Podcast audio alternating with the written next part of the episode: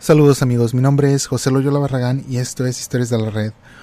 Hoy les traigo historias del tema de coronavirus, principalmente artículos donde las personas pensaban que no era nada grave y luego este, se dan cuenta porque les llega la tragedia en su vida personal.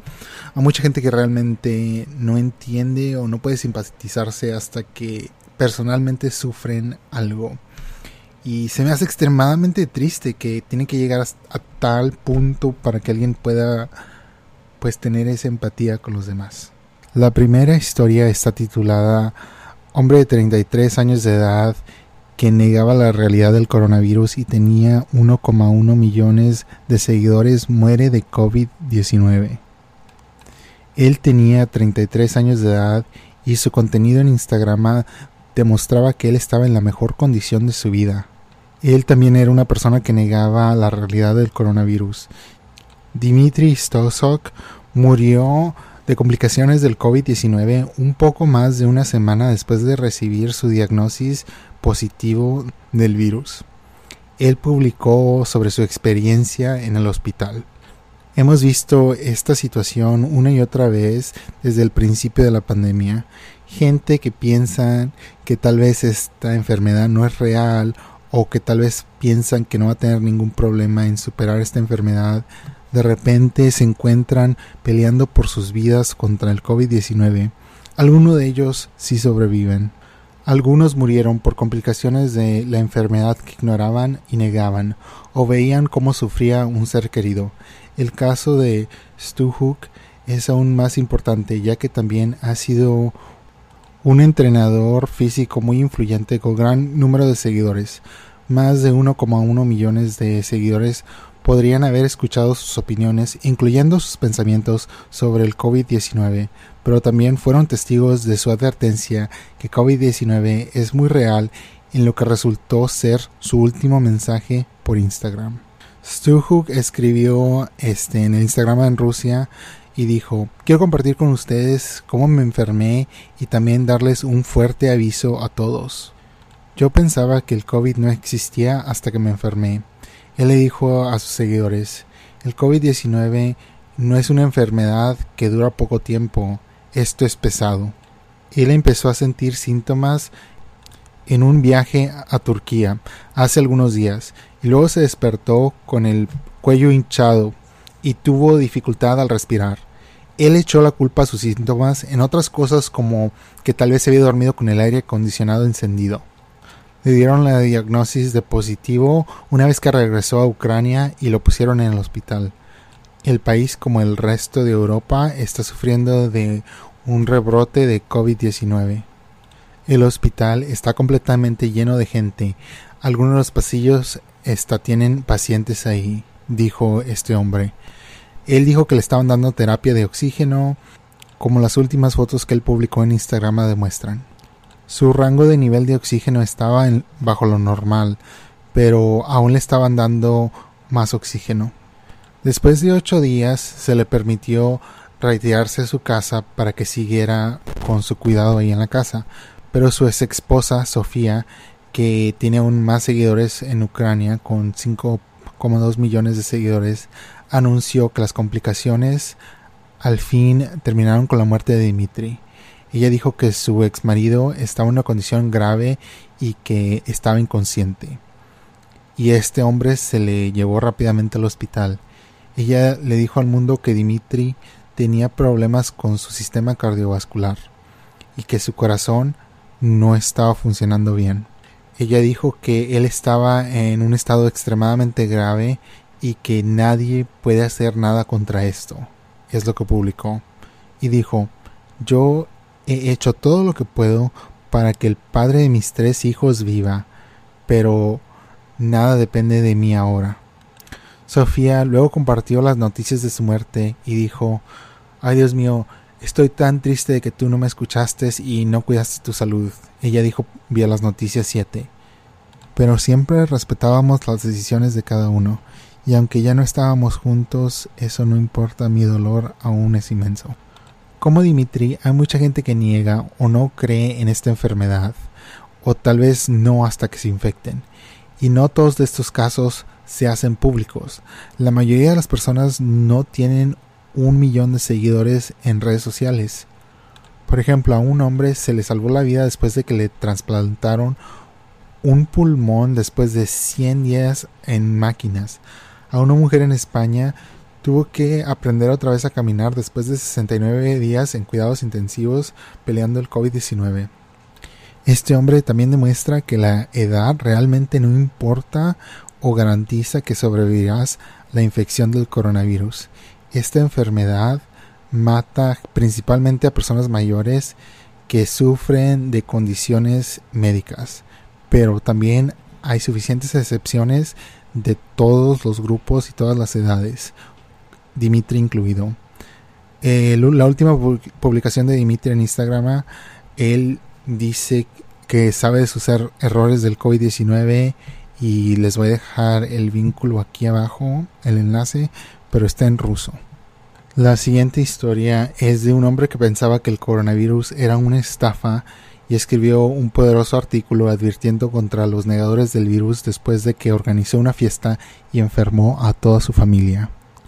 Un hombre tejano conservativo escribió este artículo diciendo que él una vez creía que el coronavirus era falso, pero que ahora ha tenido un cambio dramático de corazón después de que toda su familia se infectó del COVID-19 después de que tuvo una fiesta en su casa. En una columna para el canal de noticias LGBT de Texas, La Voz de Dallas, publicada el fin de semana pasado, el consultor y cabildero Tony Green admitió viajar profundamente en la trampa de la conspiración sobre COVID-19, añadiendo que es un gay conservador que votó por el presidente Donald Trump en el 2016. Todo el comportamiento desafiante de los seguidores más radicales y ruidosos del culto de Trump yo participé en él. Yo era un tipo duro que defendía mis derechos otorgados por Dios, escribió. Con gran prisa comencé a pronosticar la sopa de letras sobre la estafa Creí que el virus era un engaño, creía que los medios de comunicación y los demócratas lo usaban para crear pánico, hacer caer la economía y destruir las posibilidades de reelección de Trump. La creencia de Green de que el virus era falso le llevó a él y a su pareja a organizar una fiesta en la casa el 13 de junio para los miembros de la familia. No dijo cuántas personas asistieron.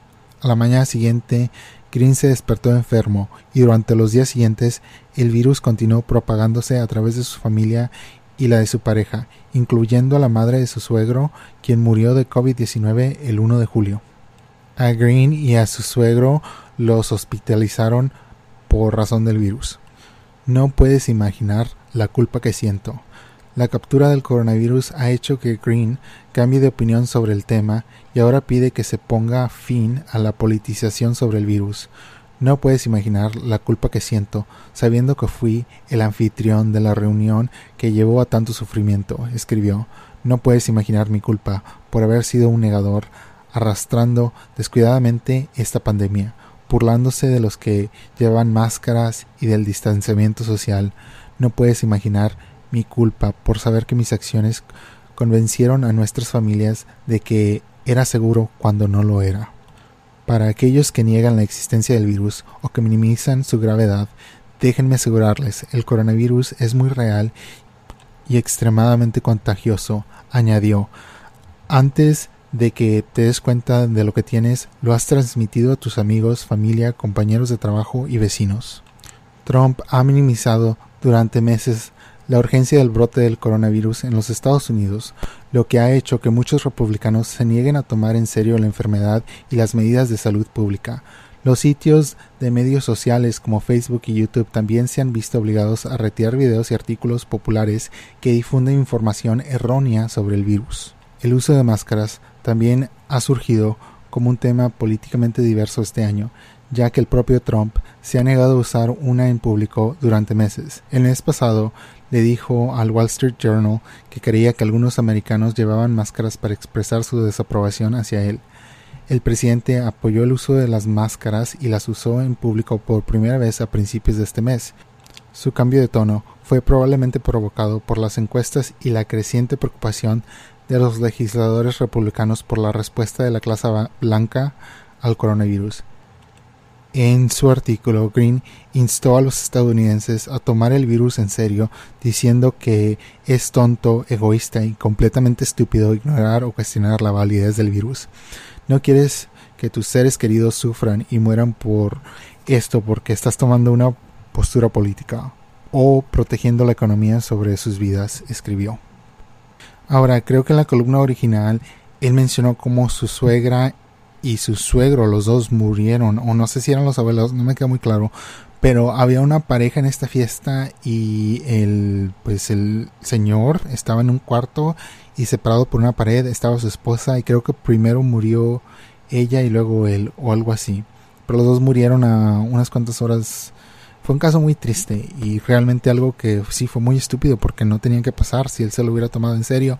Y aparte, él y su pareja fueron los culpables porque convencieron a las familias de que está todo bien, órale, vamos a, hacer una pachanga. Pero, y no sé, ¿verdad? Esto también era en medio de cuando estaban el peor brote del corona en Texas. Y ahorita que tenemos el segundo brote, se está poniendo un poquito feito. Esta siguiente historia está titulada Negador del COVID-19 muere de coronavirus después de que le llaman las órdenes de quedarse en casa mierda. McDaniel, que llamó mierda al cierre de Ohio, dio positivo en COVID-19 a finales de marzo. Un hombre de 60 años de Ohio que llamó la pandemia de coronavirus una estrategia política ha muerto de COVID-19. John W. McDaniel falleció el miércoles pasado en Columbus, Ohio, solo un mes después de haber compartido múltiples mensajes en Facebook desestimando las órdenes de quedarse en casa del Estado. McDaniel, que llamó mierda al cierre de Ohio, dio positivo de COVID-19 a fines de marzo. Él dijo, alguien tiene las agallas de decir que este COVID-19 es una farsa política preguntando por un amigo. Demuéstrame que me equivoco escribió en una publicación el 13 de marzo según el periódico El Sol. El 15 de marzo, McDaniel llamó al gobernador de Ohio, Mike DeWine, alegando que no tenía derecho a cerrar bares y restaurantes. Yo digo tonterías, no tiene esa autoridad. Se dice que McDaniel declaró, si estás paranoico por enfermarte, no salgas, no deberías impedir que aquellos de nosotros vivamos nuestras vidas. La locura tiene que parar. Su cuenta en los medios sociales parece haber sido retirada desde entonces. Aunque no está claro si McDaniel tenía alguna condición de salud ah, antes que pudiera haber complicado su batalla con el COVID-19, su obituario señala que McDaniel tenía cáncer en los años 80, así que cuando estaba mucho más joven. A McDaniel, que era el presidente de la empresa de fabricación industrial de su compañía, le sobreviven su esposa y sus dos hijos adultos. No podrías haber conocido un marido, padre, hijo, hermano, tío y amigo más cariñoso y leal, decía el obituario. En pocas palabras, Johnny McDaniel amaba la vida y amaba a todos los que conocía con todo su corazón.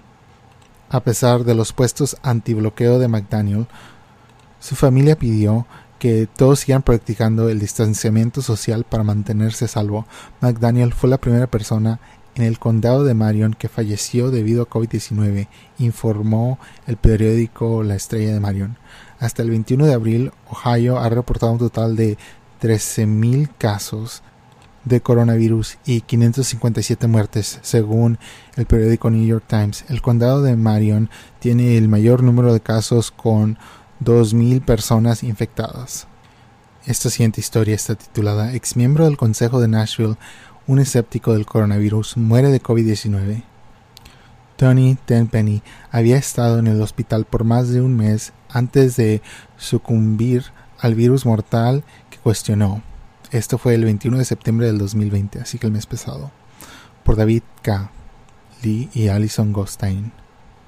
Un ex miembro del Consejo de Nashville, Tennessee, creía que la amenaza del coronavirus estaba siendo radicalmente exagerada, murió por complicaciones del COVID-19, dijeron autoridades el lunes. El hombre, Tony Tenpenny, murió durante el fin de semana después de más de cinco semanas en el hospital luchando contra el virus que ha enfermado a más de 6,8 millones de personas en los Estados Unidos y que ha matado al menos a otras 200.000, dijo el vicealcalde de Nashville, Jim Sulman. El alcalde de Nashville, John Cooper, que lleva una máscara en su foto de perfil de Twitter, dijo en un comunicado, me entristece profundamente la noticia del fallecimiento del ex concejal Tony Tenpenny. Envió mis condolencias a su esposa Robbie, a su hijo Ira y al resto de la familia Tenpenny. Tenpenny, de 57 años, era miembro del Consejo Metropolitano que gobierna la ciudad de Nashville y el condado de Davidson. Representó al Distrito 16, vecindarios al sur del centro de Nashville, durante un periodo antes de perder su candidatura a la reelección en el 2015. Durante los últimos meses, Tenpenny había sido muy activo en los medios sociales, expresando su apoyo al presidente Donald Trump y su oposición al movimiento Black Lives Matter, y expresando un escepticismo extremo sobre el coronavirus. El 30 de mayo, Penny publicó una declaración en Facebook atribuida falsamente al ex representante Trey Gowdy republicana de Carolina del Sur, exponiendo teorías de conspiración de que el virus no es más que un truco político para descarrilar la oferta de reelección de Trump. Gaudi no hizo tal declaración y Facebook etiquetó el reenvío de Tenpenny como información falsa.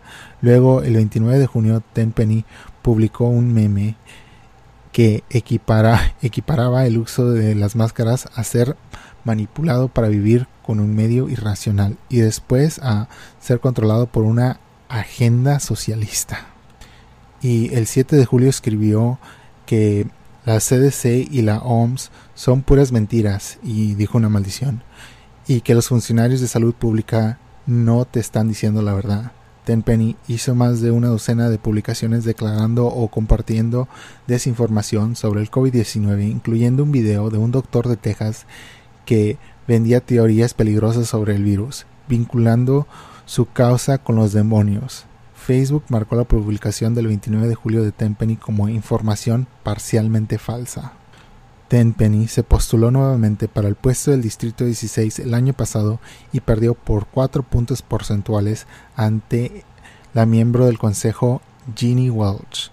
El mensaje para mí es que COVID no es una broma, no conoces límites y no importa lo que puedas creer, no le importa a la enfermedad, dijo Welsh en un comunicado el lunes. Cualquiera puede ser derribado por esta enfermedad.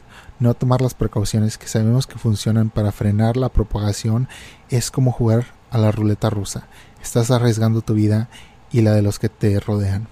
Sulman, el vicealcalde, dijo que él y Tenpenny rara vez se ponían de acuerdo en los temas, pero que creía que Tenpenny hacía esfuerzos sinceros para tratar de llevarse bien con la mayor cantidad de gente posible. Esta última historia está titulada Un hospital de Texas dice que un hombre de 30 años murió después de asistir a una fiesta de COVID. Los expertos en salud se han mostrado escépticos ante la posibilidad de que se produzcan tales fiestas y los detalles de este caso no se han podido confirmar de forma independiente. Un hombre de 30 años que creía que el coronavirus era un engaño y que asistió a una fiesta de COVID murió después de ser infectado por el virus, según el director médico de un hospital de Texas. El funcionario, la doctora Jane Appleby, del Hospital Metodista de San Antonio dijo que el hombre murió después de asistir deliberadamente a una reunión con una persona infectada para probar si el coronavirus era real. En sus declaraciones a las organizaciones de las noticias, la doctora Appleby dijo que el hombre le había dicho a su enfermera que había asistido a una fiesta de COVID. Justo antes de morir dijo que el paciente le dijo a su enfermera Creo que cometí un error, pensé que era un engaño, pero no lo es. Los expertos en salud y los funcionarios públicos han puesto en duda que las fiestas de COVID sean un fenómeno real. Los informes anteriores de dichas fiestas se han desmoronado o han quedado sin confirmar tras un examen más detenido. El Times no pudo verificar independientemente el relato de la doctora Appleby el lunes el Departamento de Salud de San Antonio dijo que sus rastreadores de contactos no tenían ninguna información que confirmara o negara que tal evento hubiera ocurrido allí. En los últimos días, el hospital distribuyó un video de la doctora Appleby describiendo el caso junto con un comunicado de prensa. No dijo cuándo o dónde tuvo lugar la fiesta, cuántas personas asistieron o cuánto tiempo después el hombre fue hospitalizado con COVID-19, la enfermedad causada por el coronavirus. Dijo que compartía la historia para advertirle a otros, especialmente en Texas, donde los casos están aumentando. Ahora, no sé ustedes, pero yo recuerdo cuando empezaba lo del coronavirus, ya vamos a este, en este verano, entre mayo y agosto, había varias fiestas uh, en Nueva York, donde estaban en un apartamento, y los apartamentos de Nueva York no son enormes, pero había mucha gente que estaban ahí pues nada más reuniéndose porque los bares estaban solos y todo, pero no eran fiestas de COVID, eran nada más pues fiestas, la gente quería pachanga, pero este, sí eran muy irresponsables. Y luego había otra situación donde la gente se iba de Nueva York y se iba fuera de la ciudad de Nueva York. Iban a una playa que estaba cerca y luego pues estaban poniendo fotos y luego la gente pues pesca las fotos, ¿verdad? Y las comparten en Twitter, ahí es donde me entero. Y este muchacho que andaba ahí pues de parranda en la fiesta y todo, tomándose foto con, fotos con gentes y luego publica una semana después, hey, tenía COVID, así que todos háganse el examen porque estoy enfermo. O sea, bien inconsciente, bien horrible. Y luego mucha gente de la ciudad de Nueva York pues va a la playa y luego regresan todos infectados. Uh, se me hace horrible. Y como les digo, esto está muy presente en mi mente porque yo también como me estoy relajando un poco, pero en el trabajo yo siempre traigo la máscara y todo así como que, hey, ¿por qué traes la máscara? Y digo, ¿cómo no van a estar conscientes de que ustedes no saben qué hice el fin de semana?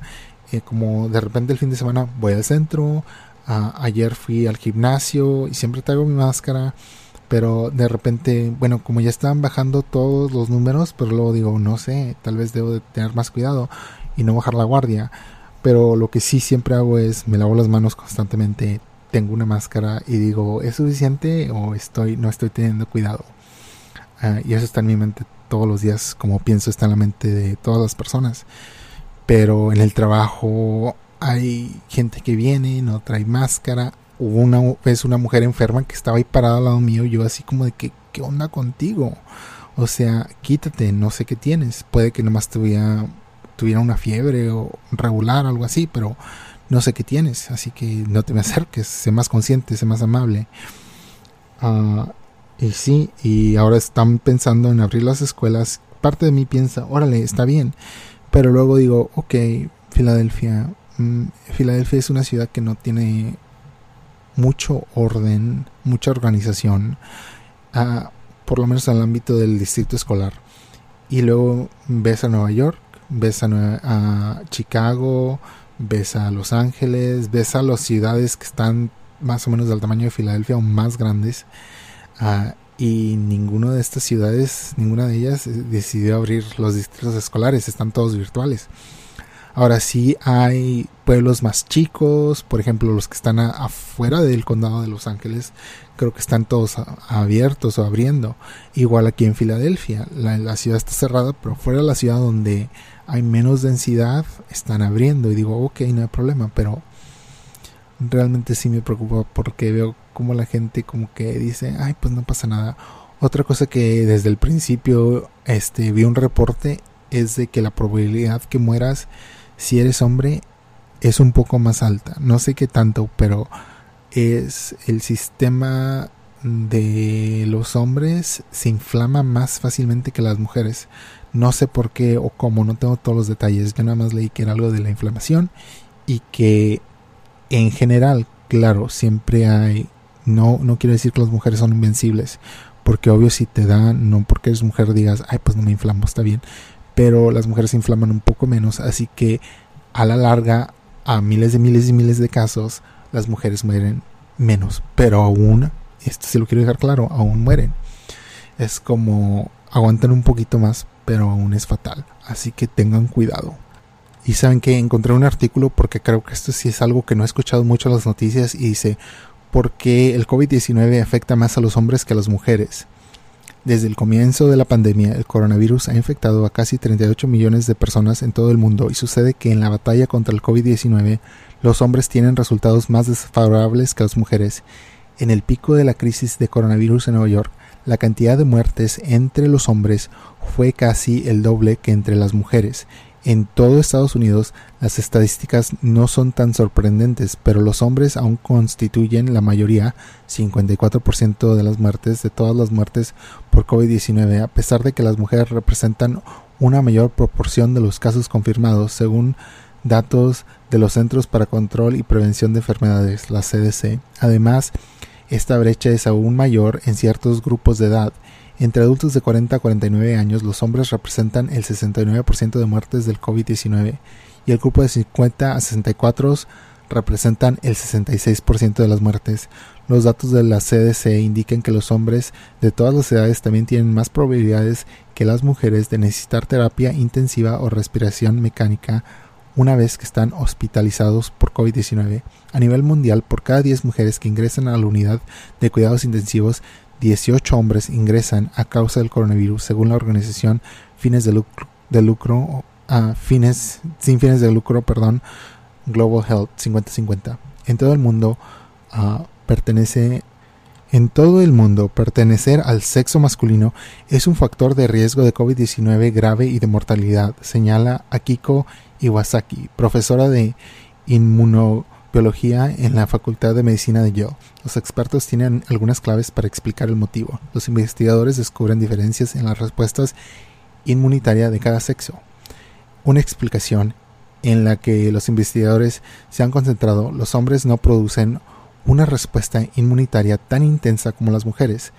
En un estudio reciente, Iwasaki y sus colegas observaron a unos 40 pacientes de COVID-19 que estuvieron internados en Yale New Haven Hospital entre el 18 de marzo y el 9 de mayo y descubrieron algunas diferencias importantes en la respuesta biológica de los hombres y las mujeres antes, ante la enfermedad. En primer lugar, los hombres tuvieron dificultades para activar la respuesta inmune a las células T, mientras que la activación de las células fue mucho más eficaz en las mujeres, explica Iwasaki, cuya investigación se publicó recientemente en la revista científica Nature.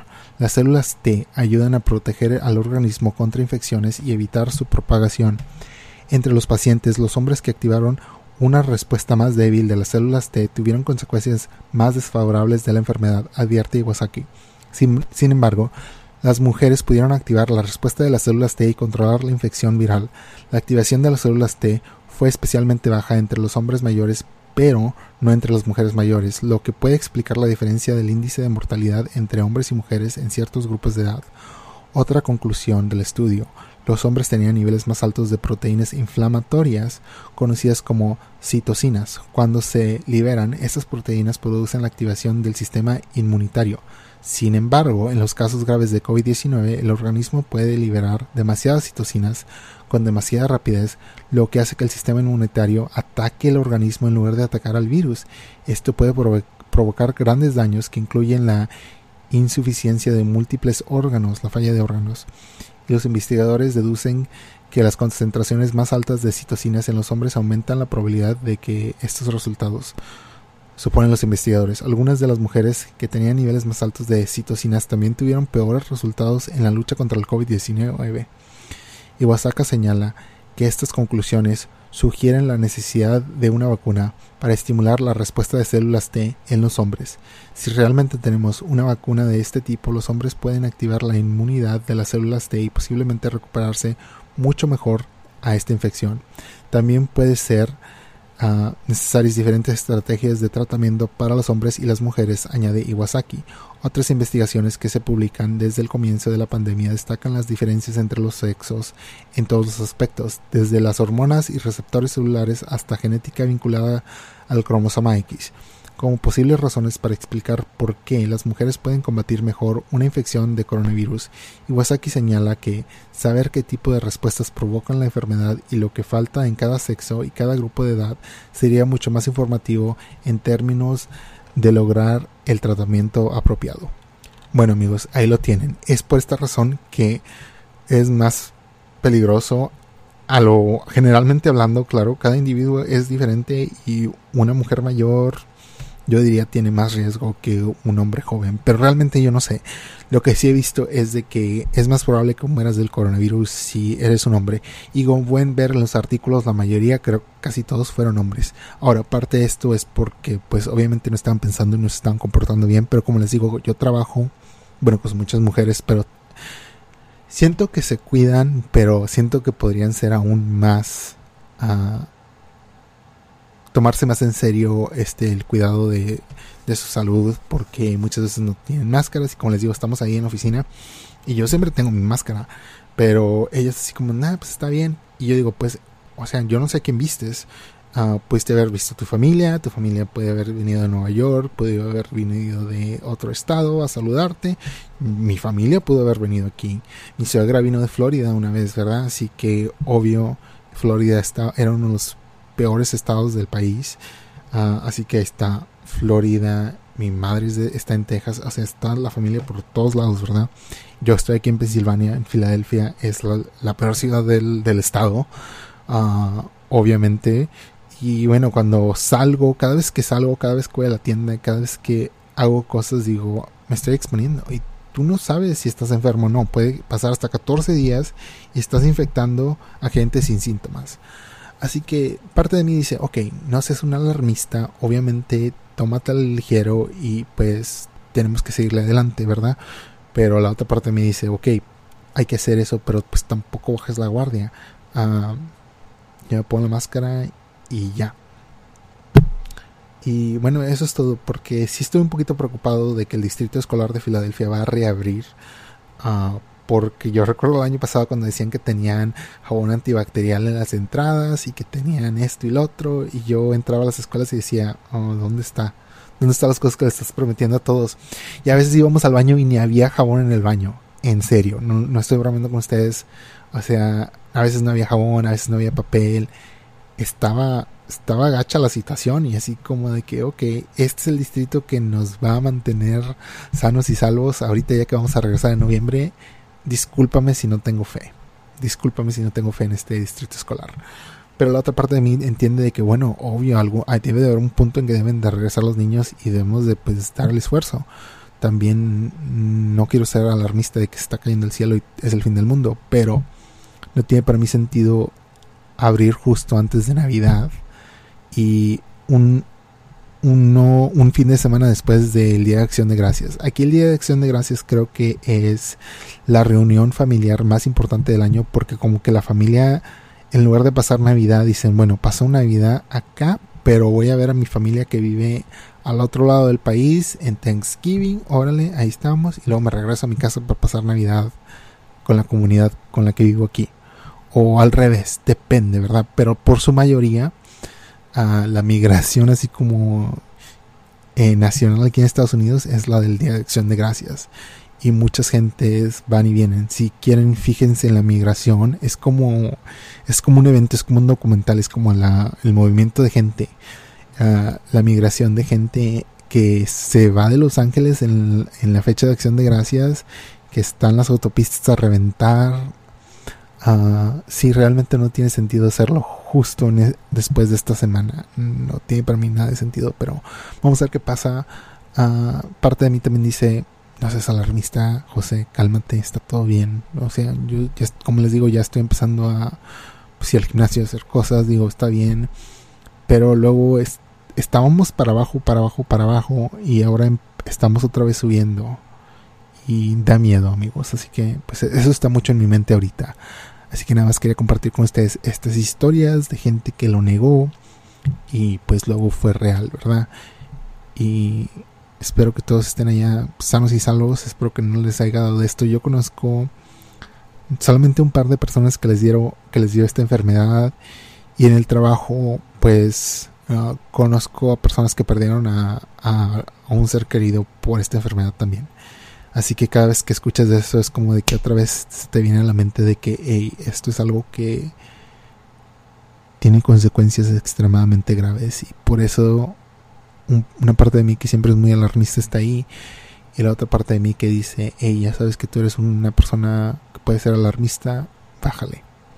Así que, pero ahorita sí estoy más del lado de que, hey, por lo menos aquí en Estados Unidos, en Filadelfia, esto no se ha acabado y creo que estamos al borde de, de tal vez apagar esto o tal vez que se encienda otra vez. Y eso me da miedo porque ya pasó un año. Yo pensaba que para el verano esto ya se iba a acabar pero pasaron muchas cosas aquí en la ciudad todo el verano uh, íbamos para abajo y ahora ya estamos aquí en el otoño y otra vez uh, vienen los casos otra vez y es como de que qué feo. Y como esto que está pasando en Ucrania con este hombre que dice que el hospital estaba lleno de gente y es otra cosa que también he notado que mucha gente dice es, y ahora realmente no te vas a dar cuenta, al menos que te pase directamente a ti, porque la gente va al hospital y, y ahí se queda, o no es como que vas a ver a todos al mismo tiempo, es como que cae la gota consistentemente, pero no es toda la cueta a la vez, es de gotita en gotita. Así que por favor, manténganse sanos y salvos, lávense las manos y si van a trabajar como yo, pónganse la máscara y no se la quiten y no digan, bueno, pues no pasa nada. Piensen en sus compañeros de trabajo, van a ver a su familia, van al gimnasio, van a salir, van al centro, van en el metro, van en la pecera, van en lo que van y cada vez que hay gente se exponen, se exponen, se exponen. Y yo siempre pienso, hey, yo estoy ahí, ¿cómo sabes que yo no estoy infectado? Yo no sé. Así que cuídense y cuídense y cuiden a los demás. Yo soy José Loyola Barragán, esto es Historias de la Red. Hasta la próxima. Adiós.